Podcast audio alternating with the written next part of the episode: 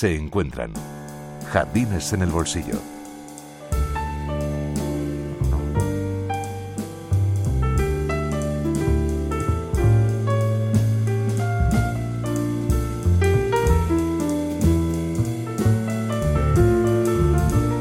El Rincón de las Tablas, con Fernando Loigorri.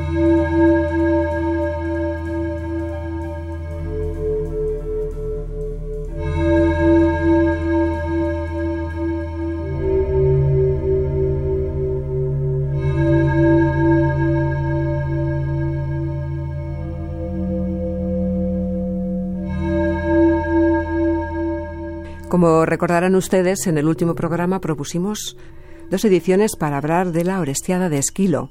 En la primera parte hablamos del diálogo o lucha que se estableció entre la sociedad patriarcal y la matriarcal como base del conflicto trágico. Exacto. Y ya saben, si no lo escucharon y les interesa, pueden hacerlo en los podcasts de nuestro programa que se encuentran en la página web de Radio Televisión Española. Si lo hicimos así fue para preparar la obra que les eh, proponemos y que les propusimos también entonces, la trilogía La Orestiada, escrita por Esquilo en el año 458 a.C. y que ganó el certamen en el que la presentó. Y es una pena, Fernando, que no se conserve la cuarta obra que tenía que ser un drama satírico y del que solo conocemos su título, Proteo porque si se conservara sabríamos cómo escribía la comedia el trágico. Dicen que no la escribía nada mal en todo caso. ¿no? En las tres obras vamos a ver varias de las características de Esquilo. Una de ellas muy particular es que casi hasta la mitad de la obra esta es más discursiva que activa y suele ser en la segunda parte de ella cuando los personajes entran en acción. Y donde menos ocurre esta técnica es justamente en la última pieza. Lo que nos da pie para pensar que realmente Esquilo entiende la trilogía como un todo, es decir, una gran obra dividida en tres partes y siendo consecuente, la última tiene que ser la que tenga más acción. Cuando Elena traicionó a Menelao y huyó con Paris, los buitres del odio abrieron sus alas. Allí estaban Apolo, Pan y Zeus para comprender la furia del esposo, abandonado. Nadie debe violar la hospitalidad generosa. Llegó el tiempo de los combates y los, sacrificios para castigar el delito de una mujer que se atrevió a ser esposa de dos hombres. Empecemos pues con la primera de ellas, Agamenón. Los personajes de esta pieza son un guardia, Clitemnestra, un heraldo, Casandra, Egisto, un coro de ancianos y por supuesto Agamenón. El lugar donde transcurre la acción, la entrada del palacio de los Atridas en Argos, donde se pueden ver estatuas y altares de varios dioses. Es de noche y en la azotea del palacio hay un guardián. La obra comienza cuando han pasado ya diez años desde que se inició el sitio de Troya, y allí lucha, como uno de los jefes de los griegos, su bien amado rey Agamenón. El guardián está en la azotea noche tras noche para ver que se enciendan unas teas que anuncien la victoria y el fin de la guerra. Y esa noche justamente arden. Cuando sale el coro nos cuenta los antecedentes, por qué se produjo la guerra de Troya, el rapto de Helena por el troyano Paris, el tiempo transcurrido, diez años, y entre otros asuntos hacen hincapié en el sacrificio de Ifigenia, hija de Clitemnestra y Agamenón, ordenado por este último al inicio de la guerra para que los vientos les fueran favorables. Hay algo que continua y veladamente se deja entrever y es que Clitemnestra tiene un amante, Egisto, y por lo tanto la llegada de Agamenón quizá no sea todo lo feliz que se espera. Un heraldo llega y confirma que las teas no mienten, es decir, la guerra de Troya ha terminado con victoria. Vengo, Clitemnestra, a compartir la alegría de las buenas noticias. ¿Están ya confirmadas? Es de justicia alabar a la esposa del soberano cuando la guerra mantiene lejos del trono a su señor. Será por poco tiempo. La ciudad celebra el regreso de Agamenón. Todos los sacrificios de la ciudad responden con entusiasmo a su victoria. Un mensajero ha confirmado el regreso del rey. ¡Oh, se ha confirmado! El final de la guerra y la violencia es siempre una buena noticia. Y el regreso de mi esposo. Hace demasiados años que abandonó su lecho. Y justo antes de que llegue Agamenón se produce una anticipación en boca del coro. Primero reflexiona sobre la doble faz de Helena, hermana de Clitemnestra, esposa de Menelao, rey de Esparta, hermano de Agamenón. Es que no se nos debe olvidar que esta es una tragedia familiar, ¿no? Que muestra cómo los pecados de los progenitores habrán de pagarlos las generaciones sucesivas hasta que se expíe por completo el mal sigue el coro advirtiendo sobre la codicia de las castas y el castigo que el exceso de riqueza hace recaer en las estirpes. Terminada la admonición, aparece Agamenón con una esclava, Casandra, princesa troyana, hermana de París. A mí es que me encanta, es que me encanta la mitología, fíjate. Esta mujer sufría un sino fatal tras pedirle al dios Apolo el don de la adivinación a cambio de un encuentro carnal, ¿no? Apolo aceptó y se lo concedió, pero cuando tuvo el don, Casandra rechazó el encuentro y éste la castigó por su traición. Fíjate qué cosa tan tremenda conseguir teniendo el don de la profecía, pero que nadie la creyera. Apolo. ¡Apolo! Tuve la desgracia de que te fijaras en mí. El amor de los dioses es tan peligroso como su cólera. Me otorgó este poder para que accediese a su deseo y me castiga con esta crueldad porque me atreví a negarme. Tengo miedo. Acertaste al recordar el banquete en el que Tiestes devoró a sus hijos. Yo lo vi. Ahora te digo que vas a ver la muerte de Agamenón. Hablas como el viento de las noches de invierno. Te metes en los corazones de los que no pueden dormir. No, los vientos pasan. Arrancan las hojas de los árboles, golpean los tejados, recorren el mundo y vuelven. En estas estábamos cuando Agamenón entra en palacio llevado por Clitemnestra y entonces Casandra, aún subida en el carro y en diálogo con el coro de ancianos, cuenta cómo el padre de Agamenón, Atreo, asesinó a sus sobrinos y se los dio a comer a su padre Tiestes, que era su hermano gemelo.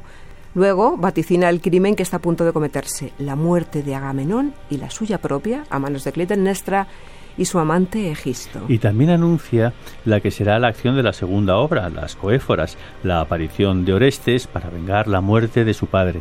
Los personajes de esta segunda obra son, y entramos ya en ella, Orestes, hijo de Agamenón y Clitemnestra, Pílades, su amigo, Electra, su hermana, Clitemnestra su madre, ya lo hemos dicho, Egisto, el amante, la nodriza de Orestes, un portero y un esclavo.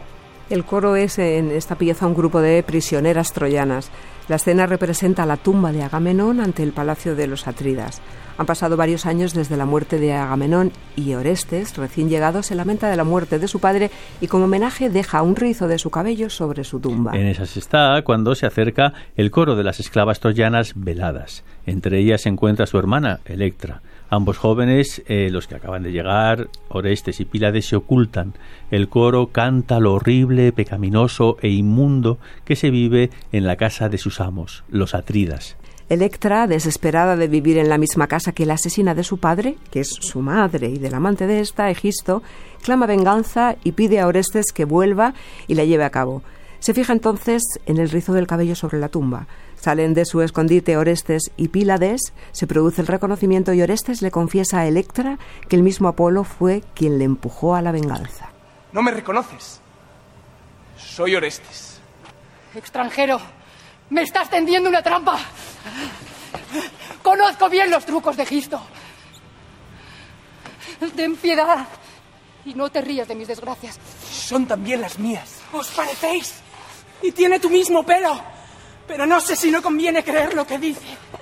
Tanto miedo tienes que no reconoces a tu hermano. En cuanto viste sobre la tumba el mechón de mi cabello, empezaste a temblar. Compruébalo. Y aquí me lo corté en homenaje a nuestro padre. En esta obra especialmente y también en la tercera se producen grandes cantos de exaltación de lo masculino frente a lo femenino. A partir de este momento nos encontramos casi en la mitad de la obra, como ya dijimos al principio, se empieza a tramar la venganza. En realidad todo el palacio está en contra de sus señores. Tanto las esclavas como la hija como la nodriza de Orestes participan en la confabulación para acabar con sus vidas. En esta trilogía vemos cómo Esquilo lleva a la acción una de sus ideas principales. Obrando cae el hombre en la culpa. Toda culpa encuentra su expiación en el sufrimiento. El sufrimiento lleva al hombre a la comprensión y la comprensión al conocimiento. Este es el camino de lo divino a través del mundo de los humanos. Orestes tiene que obrar impulsado por el dios Apolo y al obrar va a sufrir porque, sin mostrar la menor compasión, va a asesinar a Égisto, el amante de su madre, y a su propia madre, Clitemnestra, por más que ésta le ruegue que le permita vivir a su lado los últimos años de su vida. Una vez muerto, sale Orestes de palacio y ante el coro defiende su acción. El coro le apoya al creer justa su causa, pero no lo piensan así las erinias, perras furiosas que quieren vengar el asesinato de la madre a manos del hijo, y Orestes, enloquecido por ellas y perseguido, huye. Tan solo podrá descansar si acude al templo de Delfos para que Apolo le ponga la mano encima y así ahuyente a las erinias. Este va a ser el tema de la tercera y última obra de la trilogía, las Euménides. En esta obra se producen dos hechos muy curiosos. Uno de ellos contradice una de las sacrosantas tres unidades clásicas de las que tanto hemos hablado, ¿verdad, Pilar? La unidad de lugar, que aquí, curiosamente, en esta obra no se, respeta, ¿no? No, no. La obra empieza en la entrada del templo de Apolo en Delfos y luego continúa en la colina del Aerópago en Atenas. El segundo hecho inusual es que uno de los personajes, Atenea, se va a dirigir directamente al público. Solo la venganza puede salvarme de un destino ruinoso. Como tengo cuerpo, me advirtió que la lepra muerde la piel y deforma todos los rincones de la carne. Como tengo alma, me anunció los miedos nocturnos, la maldición de la culpa y la locura. Y como soy hijo de rey, me profetizó una existencia de mendigo, despreciado en la ciudad y expulsado de los templos. La obra se inicia en el templo de Apolo, en Delfos, donde la Pitía inicia una plegaria invocando a los dioses. Luego entra en el santuario y sale de él horrorizada al encontrar sobre el ombligo del mundo. Ah, sí, sí, es que, es muy bonito, ¿no? Eso, el ombligo del mundo era una losa de mármol que había en el centro del, del templo encuentra, decía, a un hombre ensangrentado rodeado de las horribles erinias. El hombre es Orestes. Al abrirse las puertas del templo vemos a, los dioses Apolo y Hermes que rodean a Orestes y estos a su vez están rodeados por las diosas de las venganzas familiares, las erinias, que se han quedado dormidas y gruñen. Apolo le dice a Orestes que tan solo si va a Atenas y se abraza a la estatua de la diosa Palas Atenea, se le hará un juicio justo y saldrá inocente. Le pide a Hermes que le acompañe. Cuando Orestes se ha ido, abatido y sufriente, surge la sombra de Clitemnestra y despierta a las erinias para que persigan a su hijo matricida.